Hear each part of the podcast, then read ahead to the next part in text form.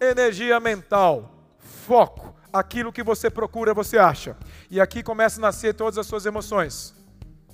Você gera na sua mente essas emoções.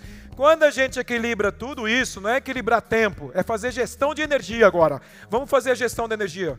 E eu vou falar das barreiras que vai nos impedir. Primeiro, não saber gerenciar bem a sua energia, porque na vida a gente fica só no mental, emocional, mental, emocional, mental, emocional, da pau.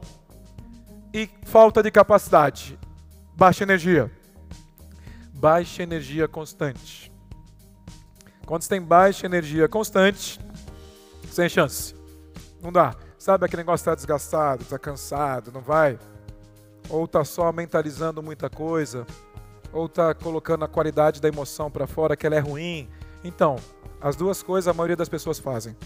A nossa estratégia é mudar essa história, trabalhar cinco dimensões.